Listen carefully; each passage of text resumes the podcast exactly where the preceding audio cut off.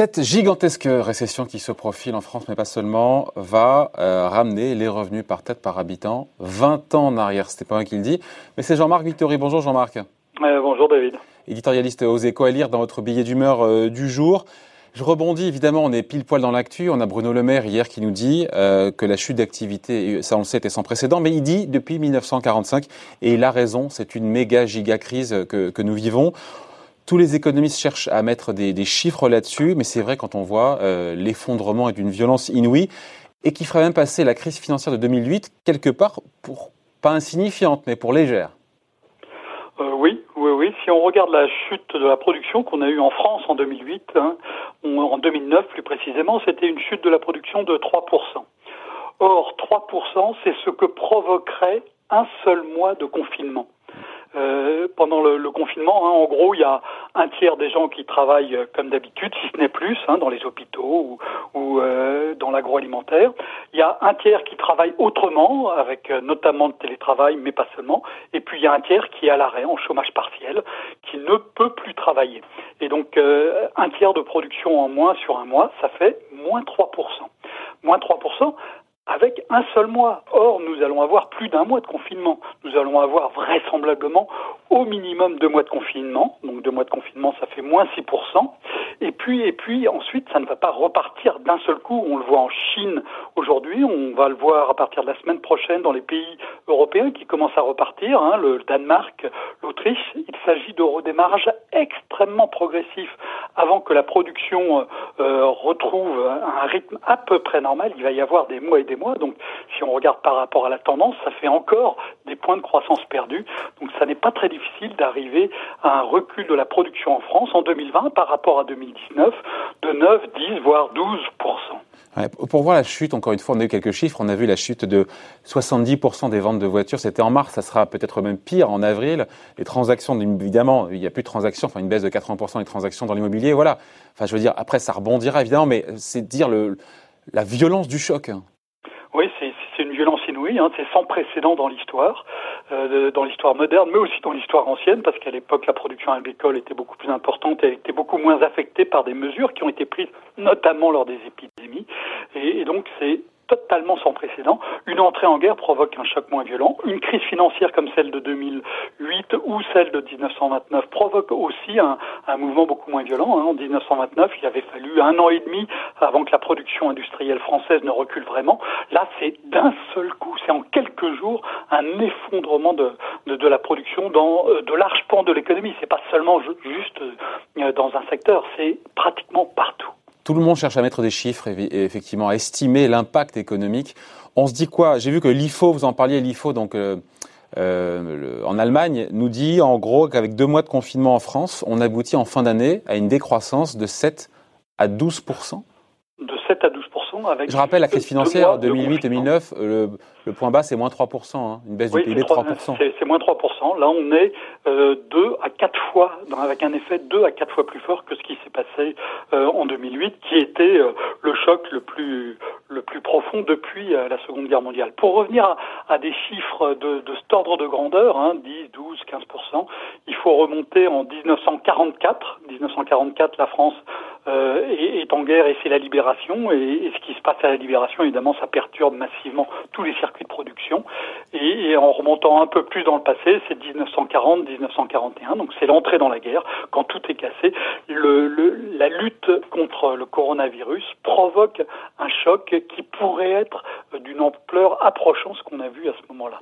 Avec une différence toutefois majeure, hein, c'est que on peut espérer que le système productif derrière sera en meilleur état et donc on pourra repartir. J'allais vous le dire, il faut penser à tout le rattrapage qu'il y aura derrière, mais là aussi, là aussi, il y a un gros point d'interrogation. Ben, le, le, rattrapage sera progressif. Hein. On voit bien que tout ne va pas repartir d'un coup.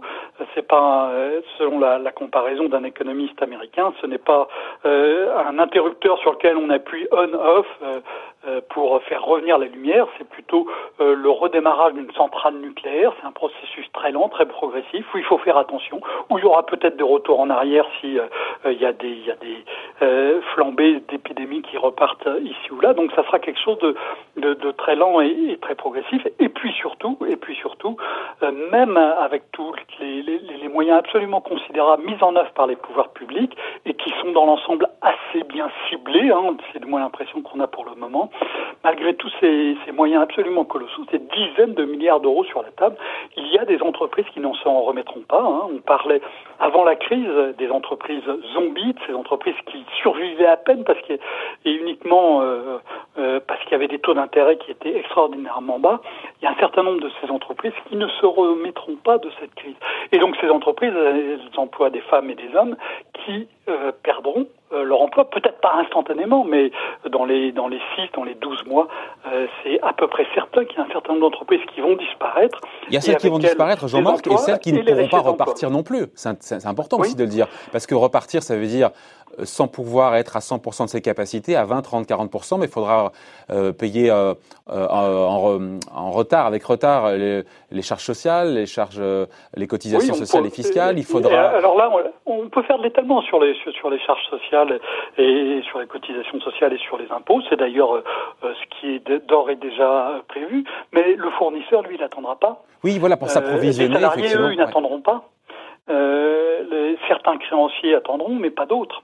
Et, et, donc au moment où ça redémarrera, où il va falloir beaucoup d'argent, euh, un certain nombre d'entreprises auront du mal mécaniquement euh, à en trouver. Et, et donc ça, ça va être une perte de substance euh, économique. Et là aussi, on sait que les, une entreprise qui disparaît, ça se fait d'un coup. La réapparition d'une autre entreprise, c'est un processus qui est beaucoup plus lent. il faut du temps pour qu'une entreprise pousse, pour qu'elle prospère, pour qu'elle s'épanouisse, pour qu'elle embauche davantage. Jean-Marc, vous avez fait vos calculs en reprenant effectivement cette hypothèse d'une baisse de 12% du PIB français cette année, ce qui est une hypothèse un petit peu sombre parce qu'on est plus aujourd'hui d'après euh, chacun son chiffre, mais on serait autour de quoi de 5-10, donc 12, c'est un peu le, haut de la fourchette. Mais le revenu par non, habitant. Non, non, non, non, je, je vous arrête, David. Hein. Ce n'est pas haut de la fourchette. Le haut de la fourchette de l'IFO, c'est moins 18%. Et, les gens de l'IFO ne sont pas des plaisantins. Hein. C'est l'institut de conjoncture le plus réputé en Allemagne. Sur l'hypothèse la plus haute, ils sont à moins 18%. Donc moins 12%, ça n'est pas le cas le plus catastrophique. Hein. Euh, quand on a Bruno Le Maire qui dit que ce sera beaucoup plus qu'une baisse de 2%, effectivement, le gouvernement est très très loin du compte. Hein. Mais bon, c'est pas le sujet. c'est normal, c'est très difficile d'avoir des gens. Pour l'instant, on est vraiment dans des ordres de grandeur. Il ne faut pas s'accrocher. Euh, ce qui paraît extraordinaire, je vous aurais dit ça il y a un mois, vous vous auriez dit pauvre garçon, mais il ne faut pas s'accrocher à des chiffres à 1 ou 2% de PIB aujourd'hui. on est vraiment uniquement dans les ordres de grandeur. Mais si on prend cet ordre de grandeur, hein, de, alors donc 12 finalement, 12 c'est le, milieu de fourchette, une baisse de 12% du PIB selon l'IFO en France. C'est deux mois confinement et un redémarrage très rapide euh, ensuite, qui n'est même pas certain. Attendez, très rapide. En prenant l'hypothèse d'un redémarrage très rapide ben, eh oui, parce que sinon on a plus de 12%. Enfin, bon, imaginons qu'on ait effectivement une reprise rapide, ce qui est sujet à caution évidemment. Le PIB par habitant, le PIB par tête, en France, le revenu par ben, tête. quand on regarde, voilà, quand on regarde le revenu par tête en termes de, de pouvoir d'achat, hein, c'est évidemment ce qui compte. C'est pas c'est pas le montant nominal, c'est ce que les gens peuvent vraiment acheter avec cet argent. Ça nous ramène à, euh, à l'année 2000, c'est-à-dire 20 ans de, d'augmentation de pouvoir d'achat, qui est une augmentation relativement lente, hein, parce que dans ces 20 ans, on a eu euh, tout ce qui a suivi euh, la crise de 2008, qui n'a pas été flambant. Mais donc, on reviendrait 20 ans en arrière. ce n'est jamais vu dans l'histoire moderne, évidemment. Ouais, après, il y aura le rebond, encore une fois. On, rattrapera lentement, mais sûrement aussi ça. Là, c'est instantanément. Après, il y aura le rebond. Alors, attention, hein, parce que euh, tous les gens qui ont perdu ne regagneront pas pareil. On va avoir dans le rebond aussi des effets de redistribution qui vont être extrêmement euh, violents et qui vont être euh, constituer un, un, enjeu politique majeur à, à gérer pour le gouvernement. Alors, on, finit là-dessus, mais c'est quelque part, c'est l'un des points les plus intéressants, et notamment dans votre chapeau aujourd'hui, à lire dans, dans votre édito du jour, vous posez la question, et ça fait un moment que moi je me la pose aussi, cet arbitrage entre la santé et l'économie. Est-ce qui, encore une fois, au-delà du, on va parler de la France, mais cette question pourrait se poser même au-delà de nos frontières. Est-ce que tout ça a été bien dosé par le gouvernement? J'ai envie de dire, au début, c'est obligatoire, parce que sinon on aurait eu des centaines de milliers de gens de morts et avec des, des urgences totalement débordées. Mais la question se pose aujourd'hui Enfin, il faut hein. je crois clairement qu'il faut y réfléchir.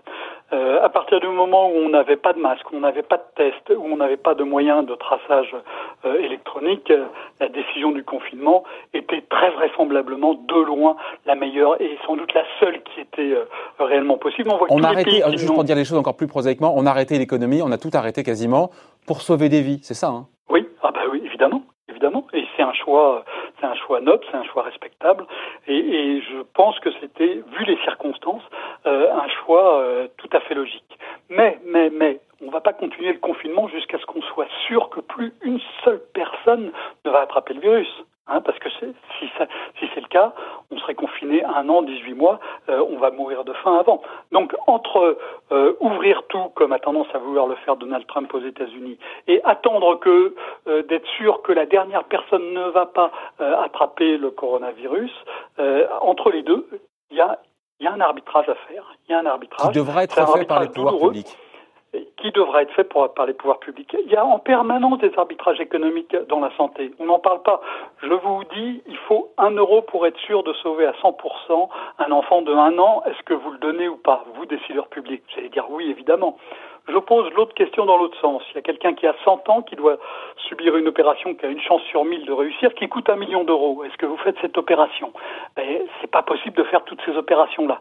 Et donc, entre les deux, il y a un arbitrage qui est un arbitrage médical, mais aussi un arbitrage économique. Ces arbitrages-là sont d'habitude des arbitrages qui se font euh, euh dans la discrétion euh, euh de, médicale. Euh, et, là, l'arbitrage est trop important pour être pour passer de cette manière-là. Ça doit être un arbitrage public. Il faudra que le gouvernement le fasse en son âme et conscience. Je pense que c'est la décision de politique euh, pas seulement de politique économique, mais c'est la décision politique la plus importante qui devrait être prise en France depuis la Seconde Guerre mondiale.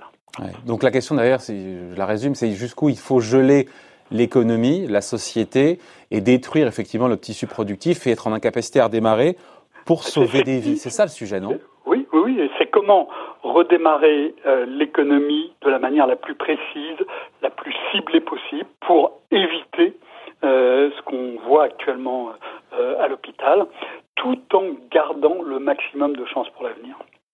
Voilà, cet arbitrage santé économique que devra faire le gouvernement dans les prochains jours, dans les, dans les prochaines semaines. À lire donc dans l'édito du jour signé Jean-Marc Vittori des Échos. Merci beaucoup Jean-Marc, portez-vous bien. Bonne journée. Merci David, au revoir. Bye.